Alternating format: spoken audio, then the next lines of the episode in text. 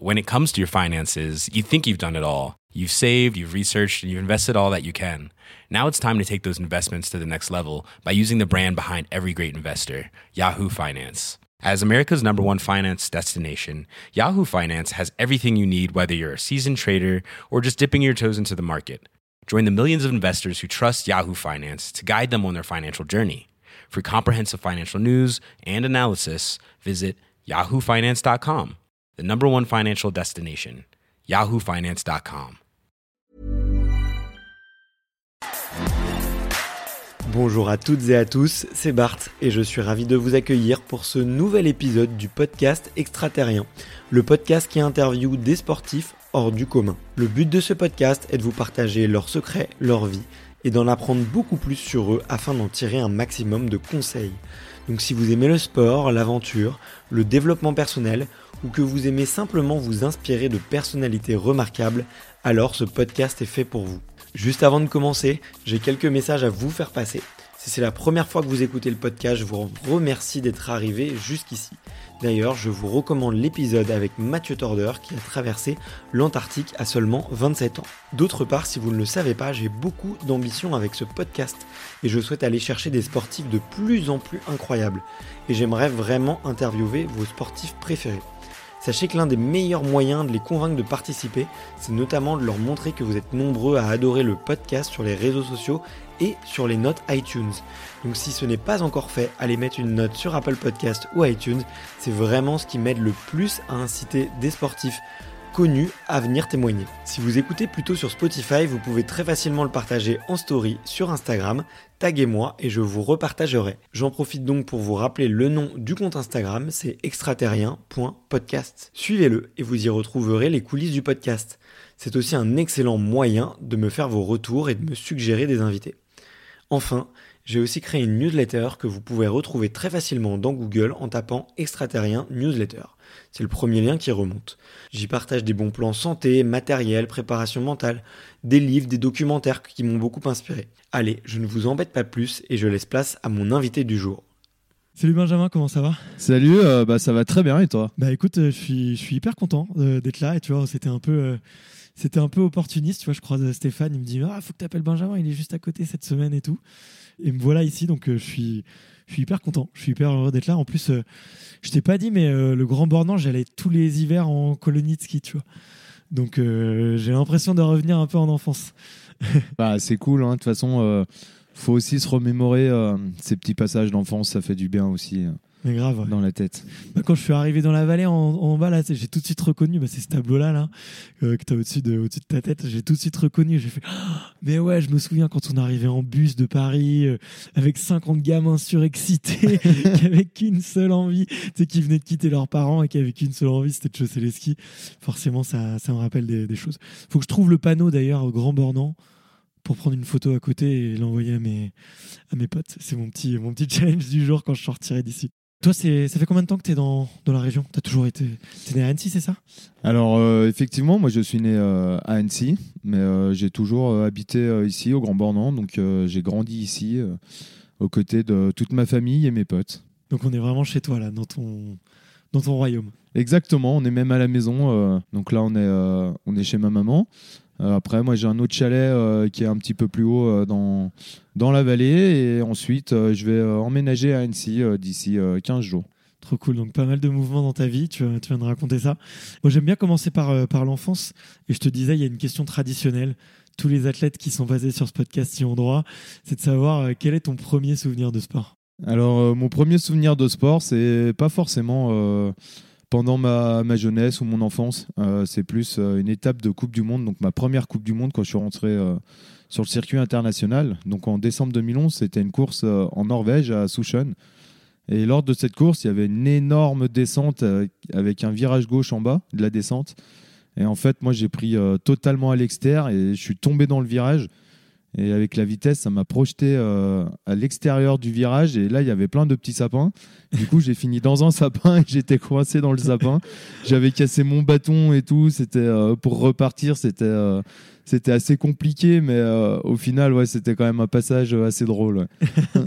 Donc ta première expérience internationale en compétition, c'est tu la termines dans les sapins. Quoi. Exactement.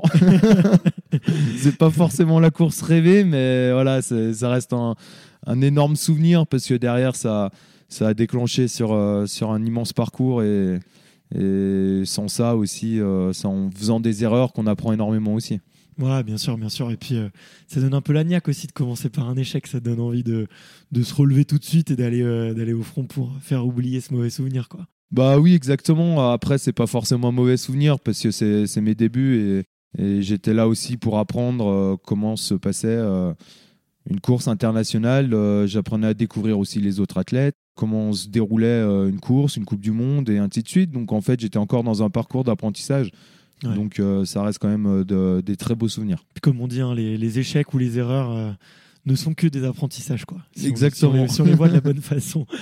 Plus jeune, tu as fait d'autres sports? Tu vois, j'aimerais bien raconter ton, ton histoire un petit peu avec tes mots, euh, parce que je la trouve vraiment belle, vraiment inspirante. Euh, je trouve que c'est une, une leçon d'espoir. Mais euh, du coup, euh, tu vas nous la raconter. Mais j'aimerais savoir euh, le petit, le petit gamin Benjamin, il était comment? Il était turbulent, bon à l'école, très sportif. comment on peut le décrire le, le petit Benjamin? Alors le petit Benjamin, c'était un enfant blond, les cheveux frisés, un, petit, un peu bouboule, mais, Mais qui, a- qui a- ouais, qui adorait euh, pratiquer le, le sport. J'étais tout le temps dehors.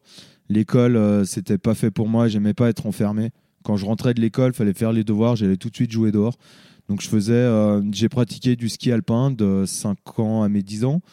J'ai fait du ski de fond de mes 11 ans à mes 14 ans. Et j'ai pratiqué du foot de mes 5 ans à mes 17 ans. Et après, euh, bah, avec l'école, on faisait énormément de sport, hein, comme tout le monde euh, au collège, du badminton, un peu de rugby, un peu d'athlétisme, un peu de tout. Et j'adorais faire n'importe quel sport, j'adorais faire ça. Et si je pouvais même euh, rater l'école ou, euh, ou ne pas faire les devoirs pour aller faire du sport, euh, ça m'allait très bien. Mais c'est marrant, mais j'ai l'impression que ça, ça revient quand même beaucoup chez beaucoup d'athlètes de haut niveau, cette envie de, de sécher l'école, de faire l'école buissonnière et d'aller d'aller gambader et d'aller se dépenser. Quoi. C'est... Et bah, tu vois, il n'y a pas longtemps, j'ai eu Edgar Gros-Piron et Antoine Deneria. Et eux, ouais, c'était affolant. Quoi. Ils tenaient pas en place dans, à l'école, ça les saoulait comme pas possible. Et ils attendaient qu'une chose, c'était d'aller chausser les skis, d'aller faire des conneries. Quoi. Tu te reconnais un peu euh, quand tu parles justement à d'autres skieurs euh, c'est un, peu, c'est un peu aussi ce qui revient quand ils parlent de leur enfance? Oui, carrément. En fait, euh, je connais pas beaucoup de, sportifs de haut niveau qui étaient, euh, qui étaient capables de rester assis 4 heures euh, en classe et écouter euh, le, professeur pendant 4 heures d'affilée et être euh, vraiment euh, assidu dans, dans ce travail, on va dire, d'écolier. Tous ceux que je connais, quasiment, euh, c'est, ils pouvaient rester assis euh, deux heures, mais après, il fallait que ça bouge, quoi. et en fait, on se retrouve un peu tous, un peu tous dans le même bateau et la même configuration de notre, notre enfance. ouais. Mais je peux, je peux le comprendre, ouais, tout à fait. Il y avait quand même des matières qui te, qui t'intéressaient ou sur lesquelles tu touchais un peu mieux ta vie? J'aimais beaucoup la, la physique, chimie et la géographie. C'était des matières un peu plus faciles, on va dire, et, Ouais, et un peu plus. Ouais, mais c'était quand même, euh, je sais pas, c'était tellement différent de- des autres matières que je trouvais que c'est- il y avait un parcours qui était ultra intéressant euh, dans, dans ces filières-là. Donc euh, c'est quelque chose qui me plaisait pas mal. Ouais. Et tu rêvais déjà un peu de d'olympisme, de sport de haut niveau, de titres? C'était, c'était une voie qui était possible pour toi? Possible, non, parce que comme j'avais arrêté le ski à 14 ans, euh, je voulais pas faire de, j'étais pas fait pour euh, faire de la compétition à haut niveau euh, à cet âge, à cet âge-là. Après, euh, je pense que comme tout enfant, on rêve d'être footballeur ou d'être euh, ou d'être rugbyman, hein, suivant les régions. Mais après, non, moi c'était déjà tracé hein, depuis l'âge de de mes 14-15 ans. euh, je voulais travailler dans le bâtiment, être plombier, et du coup, euh, je m'étais pas lancé vraiment dans le sport. ouais. C'est ça que tu avais prévu de faire, quoi. Ouais, ouais, exactement. Qu'est-ce qui te plaît là-dedans Le fait que ce soit manuel, que tu construises euh, Qu'est-ce qui te plaît dans, dans les métiers du bâtiment? Bah, c'est ça, en fait, c'est de, de construire des, des maisons ou des appartements, voire même des, des immeubles euh, de ses propres mains, de, de savoir faire euh, plein de choses euh, avec ses mains. Et quand on voit le- la réussite qu'on peut apporter sur, euh, sur un chantier à la fin de, de la construction, c'est tu te dis ouais, toi j'ai fait tout ça, c'est quand même cool quoi. Et c'est quelque chose que tu continues? Bricoler un peu et tout? Alors euh, oui, je bricole encore un petit peu, mais euh, beaucoup moins qu'avant forcément, parce que maintenant euh, avec le, le sport de haut niveau, ça me prend quasiment tout mon temps. Mais après oui, en famille, s'il faut faire des petites bricoles, je, le, je le fais avec plaisir. Et tu te vois retaper plus tard des, des maisons et tout, un truc que tu, que tu dois faire pour la retraite ou quoi Ou c'est quelque chose? C'est quelque chose qui est envisageable, oui, de refaire un appartement dans mon chalet. Peut-être que plus tard, je le ferai. Après, euh, pour, euh, pour la famille ou des potes, euh, suivant ce que c'est, oui, pourquoi pas. Bon, moi j'ai hâte de voir les, petits projets. Moi aussi, j'aime bien tout ce qui est un peu immobilier. tout. Je J'étais pas du tout bricoleur. Moi, mon père, il m'a jamais transmis ça. Donc, je sais pas d'ailleurs comment toi tu es venu. Est-ce que c'est quelqu'un qui te l'a transmis ou c'est en regardant ou c'était. Est-ce que tu avais une sorte de mentor, tu vois? Mais moi, je suis en train de m'y mettre là petit à petit et en fait, plus je le fais, plus je me rends compte que, que ça me plaît, quoi. De construire des trucs. Bah, moi, depuis tout petit, en fait, j'étais énormément avec mon oncle. Et euh, mon oncle, c'est un peu le MacGyver du, du bâtiment. Il touche à tout. Il bricole énormément, il sait tout faire. Et du coup, il m'a un peu transmis euh, beaucoup de choses dans, dans ce qu'il savait faire. Et, et on travaille encore énormément tous les deux euh, pour, pour nous se faire plaisir, pour, pour la famille aussi. Et du coup, c'est ultra intéressant de, de, de travailler avec lui. Et moi, j'apprends encore, même maintenant, à, faire énormément de choses avec lui. C'est quoi le dernier truc que tu as fait? Euh, euh, pour la petite parenthèse. ah, bah, le dernier truc que j'ai fait pour lui, c'est euh, une soudure sur euh, des dents pour une, euh, une moto faucheuse. Ok, je, je crois voir, je crois voir. ouais, en fait, c'est euh, c'est une grande barre euh, métallique qui est devant la moto faucheuse avec euh, plusieurs euh, dents. Et en fait, il a attrapé une pierre en fauchant euh, dans un champ et du coup, euh, la dent s'est cassée. J'ai ressoudé la dent sur, le, sur la grande barre. Ok. La soudure, c'est dangereux, non? Faut faire, faut faire gaffe, faut prendre des précautions, non? Euh, ça dépend. En fait, si on soude le cuivre, euh, on n'a pas besoin de lunettes euh, spécifiques. Ouais. Après, si on commence à souder l'acier, ouais, faut, faut des lunettes avec ouais. euh, des verres très foncés, se protéger les yeux, sinon on peut se brûler la, La rétine. ouais. la rétine. Ouais. Ouais, c'est ça que c'est ça que j'imaginais effectivement. Ouais. Ok, bah hyper hyper intéressant. Donc tu, tu, tu te vois plus là-dedans et à quel âge t'as eu ton, ton accident de, de scooter du coup? Euh, J'ai eu mon accident en juillet 2006. Juillet 2006, donc t'avais 17 ans, c'est ça? Exactement. Tu peux le raconter? Tu t'en souviens ou? Euh, totalement. Je me souviens de tout de A à Z. Ok. Euh, c'est marrant que tu le disais avec le sourire.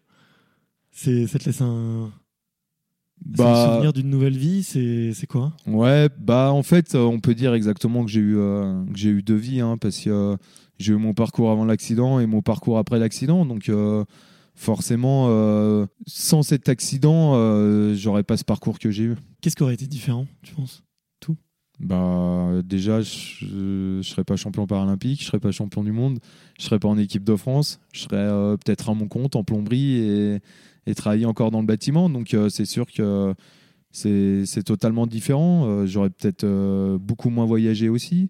C'est énormément de changements. Ouais. Tu le vois comme euh, du coup presque une aubaine a posteriori ou un signe du destin? Bah après, je sais pas si on peut dire que c'est un signe du destin parce que euh, quand tu passes en situation de handicap, ton parcours, ta jeunesse peut être quand même chamboulé. Après, euh, moi, j'ai su euh, rebondir suite à l'accident pour justement me recréer un parcours, un changement de vie aussi. Et, et après, oui, maintenant, je me dis que, que sans cet accident, bah, j'aurais pas tout ce que j'ai euh, à ce jour. Mais est-ce que tu penses que c'est pas plutôt le fait que tu recommencé le sport et que tu rebondi plutôt que l'accident en lui-même? Ah bah si, forcément, ouais. Ouais, ouais, c'est plus euh, le fait que j'ai rebondi que, que maintenant j'accepte euh, énormément le, bah, le, le fait d'être en situation de handicap ou tout le parcours. Au début, c'était quand même compliqué. Et c'est marrant parce que tu vois, en en parlant avec euh, beaucoup d'athlètes paralympiques, tu vois, j'ai rencontré euh, Marie-Amélie Le Fur, j'ai rencontré euh, Mathieu Thomas, j'ai rencontré Marie Baucher aussi. Tu vois, ils m'ont tous dit le fait de faire du sport, ça a été la plus belle opportunité dans ma vie.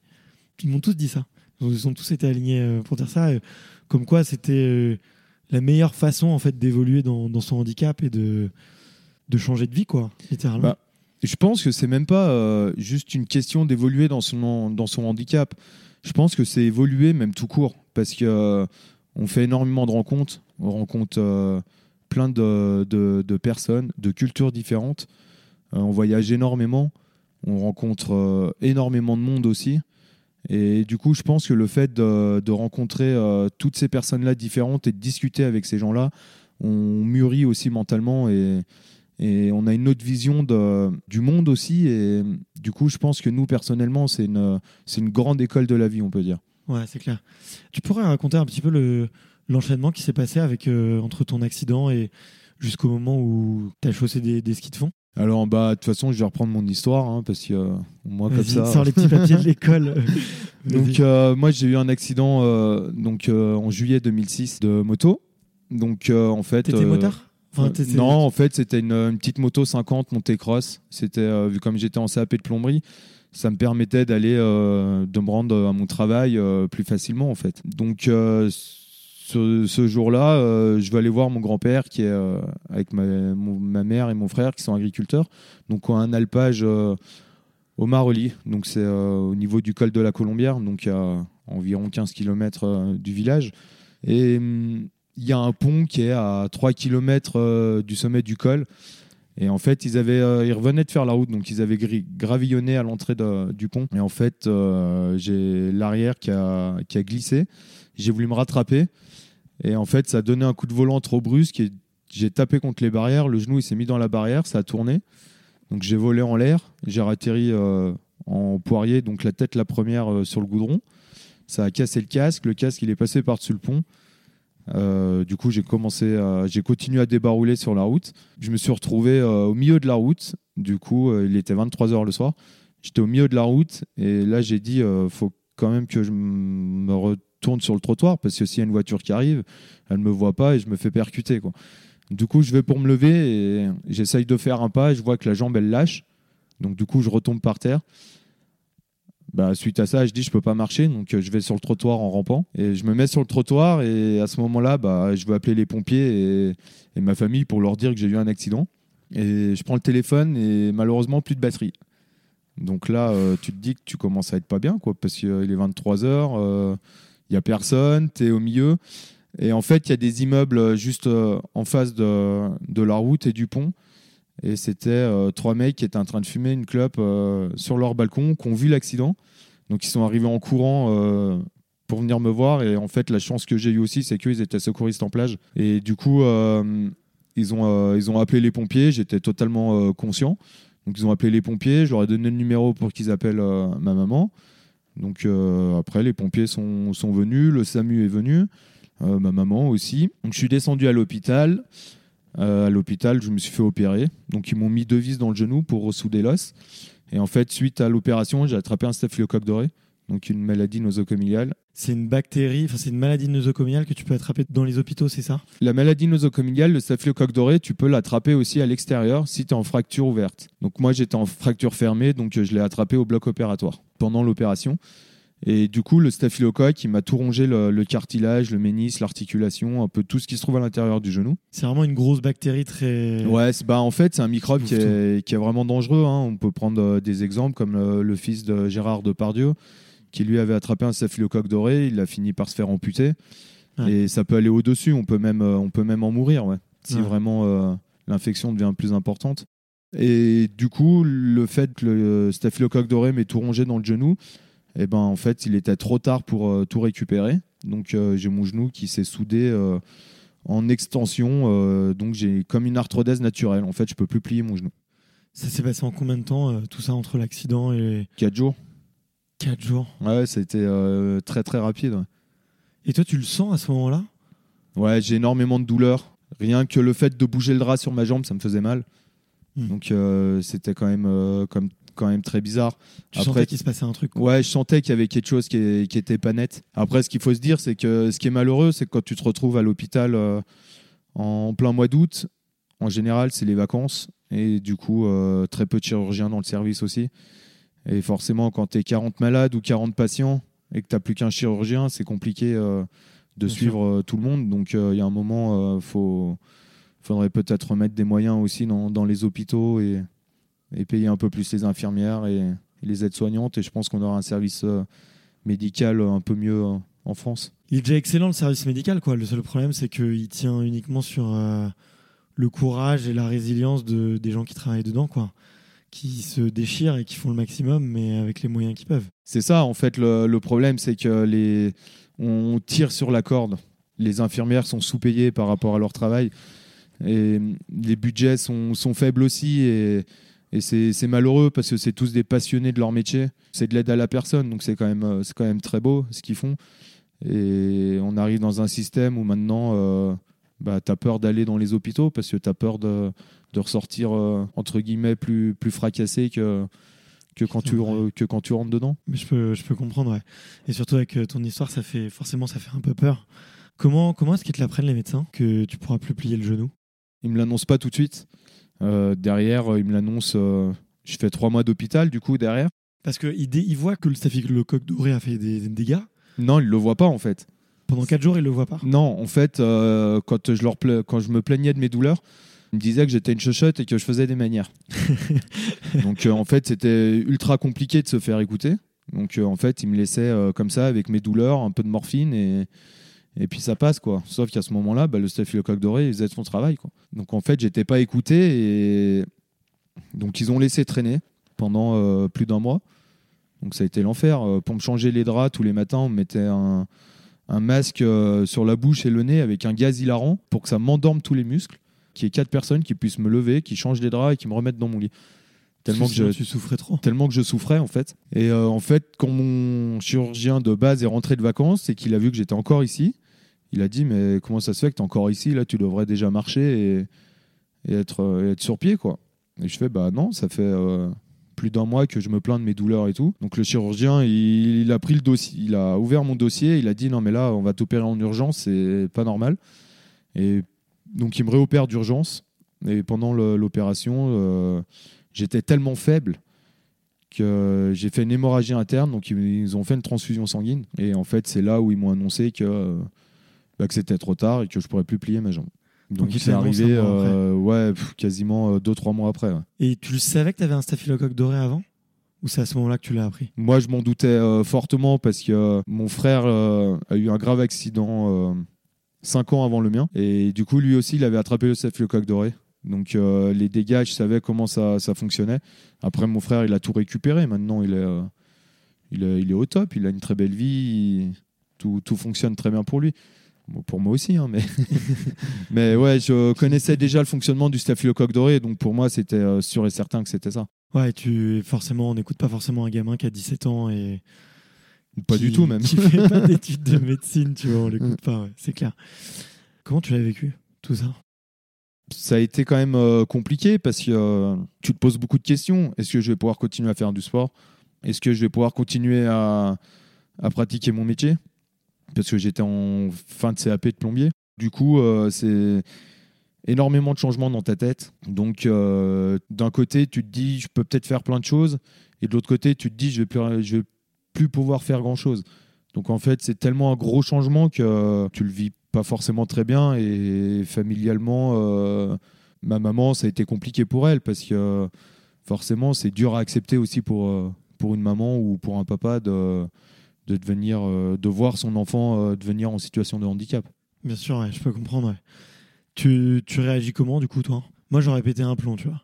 J'ai pas forcément pété un plomb. J'ai essayé de, de relativiser et de me dire non, je vais continuer la plomberie. Donc c'est ce que j'ai fait. J'ai continué mon CAP, j'ai eu mon CAP, j'ai continué à travailler euh, dans le bâtiment euh, derrière. Après, je me suis adapté en fonction de mon handicap. Mon patron m'a aidé aussi à me mettre sur, euh, sur, sur des chantiers plutôt vraiment sympathiques. Du coup, je faisais vraiment ce, que, ce qui me plaisait encore plus dans, dans, dans ce métier. Après, forcément, derrière, ça a été compliqué pour moi. Je finissais le travail le vendredi midi. Donc, euh, en fait, je passais euh, tous mes vendredis après-midi, samedi et mes dimanches à faire la fête. Pour euh, justement pour évacuer, on va dire, cet handicap et le fait de plus pouvoir faire de sport. Et du coup, bah, je passais mes journées à travailler et le soir à me mettre devant la télé. Sauf qu'à la télé, à l'époque, il n'y avait que six chaînes et il n'y avait rien du tout. Quoi c'était même pas intéressant parce que moi je regardais jamais la télé avant j'étais tout le temps dehors à jouer du coup en fait c'est tellement un gros changement et un choc que du coup j'évacuais par par la fête La fête, c'est quoi? C'est euh, juste l'alcool C'est les herbes de Provence euh, C'est euh, les pilules magiques euh, Après, si t'as pas le droit de le dire, je. Non, non, pas, je le mais- cache pas du tout. hein. Il y a eu, il y a eu énormément d'alcool et un peu de, de prise de cannabis. ouais. C'était pour évacuer. Et... Bah oui, pour, pour oublier tout ça et parce qu'en fait, tu te retrouves dans une sensation de, de, bien-être pour toi qui te permet d'oublier. Donc euh, en fait, tu, restes un peu là-dedans. Et, sauf que bah, ça dure une année, deux années, trois années et, quatre ans. quoi. Donc ça a été quatre ans, on va dire, un peu de, galère. Ouais. Bah, j'imagine, ouais, pas facile. Est-ce qu'il y a un déclic qui te donne envie de changer? Est-ce que tu aurais pu rester comme ça longtemps, entre guillemets Tu vois, même des gamins qui sont, euh, euh, dans des filières techniques et qui euh, n'ont pas forcément de handicap. Il y en a certains, le vendredi, le samedi, le dimanche, tu sais ce qu'ils font, tu vois. Il n'y a Oui, pas oui. besoin d'être. Toi, euh, toi ça a été quoi le déclic pour, euh, pour évoluer? Bah, le déclic, c'est que mentalement, j'arrivais tellement à une saturation de, de, de tout ça, en fait, que j'ai dit, je me reconnais plus. Je sais plus le, le Benjamin d'avant, qui était ultra souriant, ultra déconneur, et là, tu te renfermes dans un truc euh, qui est pas bon pour toi. Et du coup, en fait, euh, du jour au lendemain, euh, j'ai décidé de me remettre au sport. Mais vraiment du jour au lendemain. C'est euh, décembre 2010, je me réveille à, à, 8 h du matin. Et là, je dis, bah, je vais aller faire du ski. Du coup, j'ai appelé mon oncle, qui fait un peu de ski de fond pour, pour le plaisir. Je lui ai demandé s'il pouvait me prêter son matos. Donc, il, m'a dit oui, pas de souci, tu viens le récupérer quand tu veux. Bah, du coup, je suis allé le récupérer à 9h. Après, euh, forcément, c'était compliqué. Je fais 1m70, il fait 1m90. Euh, bah, des skis euh, trop grands, des bâtons trop grands, des chaussures trop grandes aussi. Mais en fait, euh, j'avais tellement envie de, de, de refaire du sport qu'à 10h le matin, j'étais sur les pistes. Je suis parti, ça a été un enfer. J'avais plus de technique, forcément, j'avais pas la caisse. Je me retrouvais avec une jambe, j'ai dit, mais je m'aventure dans quoi là? Pff, C'est hyper compliqué. Et en fait, euh, au bout d'une heure, je suis rentré à la maison, mais vraiment fatigué, quoi, parce que mal partout, musculairement, fatigué. Et en fait, j'ai retrouvé cette sensation de de- d'effort et d'adrénaline que ça m'a apporté, que ce soit musculairement, physiquement et même dans la tête, ça m'a tellement fait du bien que du coup j'ai arrêté la, la grosse bringue euh, bah, tout de suite. J'ai arrêté de fumer tout de suite et j'y suis retourné le lendemain, puis le surlendemain, puis le sur-surlendemain, tous les jours. 15 jours après, j'ai acheté mes premiers skis et après euh, ça a déroulé. C'est dingue, c'est dingue cette histoire, ce, ce déclic. Mais cette gambergée dans la tête de le petit Benjamin sportif qui aime se donner, qui aime faire du sport, il te manquait, tu vois, c'est cette gambergée, ça te traînait dans, les, dans la tête. Bien, euh, bien sûr que ça m'a traîné dans la tête. Et euh, ce qu'il faut se dire, c'est que quand tu deviens en situation de handicap, euh, au bout d'un certain moment, on te fait passer euh, devant une, une personne. Et cette personne, ça, s'a- s'appelle un médecin conseil. ok. Donc, je suis allé voir euh, le médecin conseil. Donc, il, avec, il était avec mon dossier médical. Je lui raconte mon parcours de vie, ce que je faisais, quoi, ce que je fais. Donc, euh, je travaillais en plomberie et il me demande pourquoi je voudrais être là. Je lui dis, bah, pour moi, travailler en plomberie, ça devient compliqué et j'aimerais faire du sport. Quel conseil, euh, c'est votre rôle, quel conseil vous pouvez me donner ou m'orienter dans, dans un projet? Et au bout de deux heures, euh, le médecin conseil me dit, bah, le seul conseil que je peux te donner, c'est travaille pas trop, tu auras mal au dos. Donc déjà, tu prends une claque dans la gueule. Moi, je me suis levé en fait de la table, j'étais vraiment en colère ce jour-là. Du coup, je l'ai attrapé et j'étais à deux doigts de lui mettre un coup de poing, mais je l'ai pas fait parce que voilà, c'est, la violence ne, ne résume à rien. Et du coup, moi, je lui ai dit, bah, si je peux me permettre, je vais vous donner un conseil, c'est de vous mettre au travail et vite. Et je suis parti, il m'a dit, Monsieur Davian, on se reverra. J'ai dit, on se reverra jamais. Et je suis jamais retourné le voir. Mais il se souvient de ton nom. Ah, je pense. Et en fait, euh, j'étais tellement en colère aussi après cette annonce qu'il y a un moment, j'ai dit, bah, en fait, euh, je suis livré à moi-même et, et je vais leur montrer à tous que, que je suis capable de, de, de faire quelque chose de, de ma vie et, et je vais leur montrer qu'un jour, euh, bah, je serai euh, dans les têtes de série. Tu connais l'histoire un peu de Mathieu Thomas aussi? Mm, Non. qui fait du para-badminton. C'est marrant parce que je fais une passerelle avec, euh, avec son épisode à lui. pareil, son histoire est hyper touchante. Mais il y a eu pareil un moment de rébellion contre un corps médical ou un corps d'autorité, tu vois, qui. Lui, on lui a dit qu'il pourrait plus jamais marcher, qu'il pourrait plus jamais faire du sport et tout. Parce que son nerf, le nerf de sa jambe était coupé entièrement, tu vois. Et il y a pas cru, quoi. Et toi, j'ai l'impression qu'il s'est passé un peu pareil. C'est qu'on t'a dit plus ou moins que tu pourras plus trop faire de sport et tu n'y as pas cru, quoi. Tu as refusé euh, le statu quo et tu refusé qu'on qu'on t'impose quelque chose. Bah exactement, en fait, on me mettait tellement de barrières à me dire que travaille pas trop, t'auras mal au dos. Euh, ouais, mais c'est bien gentil, j'ai 17 ans, je fais comment pour gagner ma vie? Donc, euh, et on m'orientait pas non plus dans le sport. Et du coup, j'ai dit, bah, vous allez voir, j'ai eu ce projet sportif direct derrière dans ma tête. Et j'ai dit, par contre, il faut que je trouve le sport. J'ai pratiqué le ski de fond euh, de 11 à 14 ans, donc forcément, euh, j'étais passionné de, de ce sport. J'ai la chance d'habiter à 50 mètres des pistes de ski de fond. Donc je me suis dit, allez, go, je me lance dans, dans ce projet. Après, j'ai eu la chance, euh, donc dans mon village, une personne extraordinaire qui s'appelle Jean-Claude Blanc, qui tient une section euh, handisport de, de ski alpin.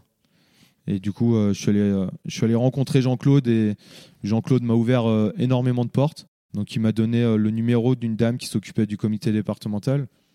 Donc, il fallait que euh, je téléphone à, cette personne. J'appelle cette personne euh, le lundi. Elle avait démissionné le vendredi. Donc, elle n'avait aucun contact à me donner. Sauf le numéro de euh, portable personnel de l'entraîneur de l'équipe de France. Donc j'ai dit, oh, bah, c'est encore mieux. et euh, du coup, j'appelle euh, l'entraîneur de l'équipe de France et du coup, bah, forcément, un jeune qui peut arriver, euh, potentiellement, ça les intéresse. Du coup, il m'a fait venir sur un stage qui se déroulait à la FECLA. C'était un stage que l'équipe de France faisait en préparation avant les championnats du monde, donc en, en- en 2011. Et l'entraîneur m'a dit, bah, nous, écoute, il me regarde skier et au bout de deux heures, il me dit, bah, écoute, chez toi, il y a, un gros potentiel, euh, il y a moyen que tu progresses très bien et tu as un gros caractère. Donc, euh, nous, on te fait rentrer en équipe de France. euh. donc, j'arrive, je suis ultra content. Je rentre en équipe de France. Et à ce moment-là, je me suis dit, bah là, c'est bon. Je suis, dans mon projet, je vais me mettre à fond dans ce projet-là. Et un jour, je serai champion du monde. Et un jour, je vais gagner les Jeux. Et, et un jour, je vais être porte-drapeau. Mais par contre, pour en arriver là, il faudra pas griller les étapes. Il faudra faire petit à petit pour progresser et, arriver au haut niveau. Et c'est ce que j'ai fait. Et je me suis tout de suite mis dans ce projet à fond. Et j'ai pas grillé les étapes. J'ai exactement procédé comme, euh, comme je voulais procéder. Et, au final, derrière, bah, j'ai tout gagné. Donc, euh, c'est. C'est un parcours que, oui, là, on en parle et ça me remet encore un peu des frissons parce que c'est c'est loin maintenant. Je veux dire, mon, mon début, c'était il y a 11 ans et, et d'arriver euh, à regarder euh, ma vitrine, par exemple, je me dis, mais ouais, en fait, j'ai fait un parcours euh, qui est incroyable. Mais c'est le cas. C'est- le cas. Mais tu vois, ce qui est, tu vois, ce qui est dingue, et je pense que le conseil qu'on peut donner peut-être aux plus jeunes, des jeunes en situation de handicap ou pas, tu vois, ce que je trouve moi hyper inspirant dans ton histoire, c'est que pendant 4 ans, tu te laisses aller, et que le jour où tu commences à avoir un début de projet, tu demandes de l'aide, et en fait, ça allait super vite. Les gens t'ont tendu la main et t'ont aidé. Et en fait, tout s'est aligné, tu vois, et tout s'est éclairci. Et, et je pense que la, la leçon un peu de ça, c'est que si tu crois et que tu commences un peu à le faire, t'es pas à l'abri d'un gros coup de chance, tu vois. Toi, tu as eu le coup de chance de- d'avoir le numéro de téléphone de, de cet entraîneur, peut-être, tu vois, d'avoir aussi quelqu'un qui, qui avait une, une section handisport euh, pas très loin de chez toi. Mais à partir du moment où tu as saisi ta chance, tout s'est produit euh, comme prévu, quoi. Et je pense pour les jeunes, c'est hyper, euh, Exactement. hyper En fait. En exactement. En fait, quand tu as, ton projet en tête, en fait, faut, faut te mettre à fond dans ce projet-là. Tu sais que euh, forcément, il y aura des hauts et des bas. hein. C'est compliqué aussi. J'avais jamais fait de ski roue. J'ai acheté mes ski roues euh, sur Internet. Euh, J'ai reçu ça à la maison. Il n'y a pas de frein sur les ski roues. je suis parti de chez moi. Je suis descendu. C'est une route qui descend pour aller jusqu'au village. Euh, je savais pas du tout comment freiner. Euh, je suis arrivé en bas euh, du village euh, vivant. J'ai fait bon bah là et c'est bon, ça c'est fait. et après j'ai dit bon maintenant faut remonter. Et j'ai jamais pratiqué de ski roue et en fait tous les 500 mètres je m'arrêtais pour boire pour boire un coup parce que je je, je galérais mais en y allant tous les jours en me disant mais ça va venir ça va venir continue dans, dans ce mouvement là et, et au final derrière bah, ça a mis quelques mois mais ou quelques semaines, quelques mois. Et au final, bah, je voyais ma progression monter, ma technique euh, monter, ma forme physique arriver. Je me mettais pas de barrière en fait. À chaque fois, je me disais, tu, tu vas y arriver. Tout ce que je me mettais dans la tête, c'était pour, pour le réaliser. Merci d'avoir écouté cet épisode jusqu'au bout. Si vous êtes encore là, c'est sûrement que l'épisode vous a plu, donc n'hésitez pas à le faire savoir autour de vous et à vous abonner pour ne louper aucun épisode.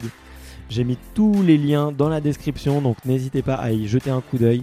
Et sinon, moi je vous dis à la semaine prochaine pour une prochaine interview. Ciao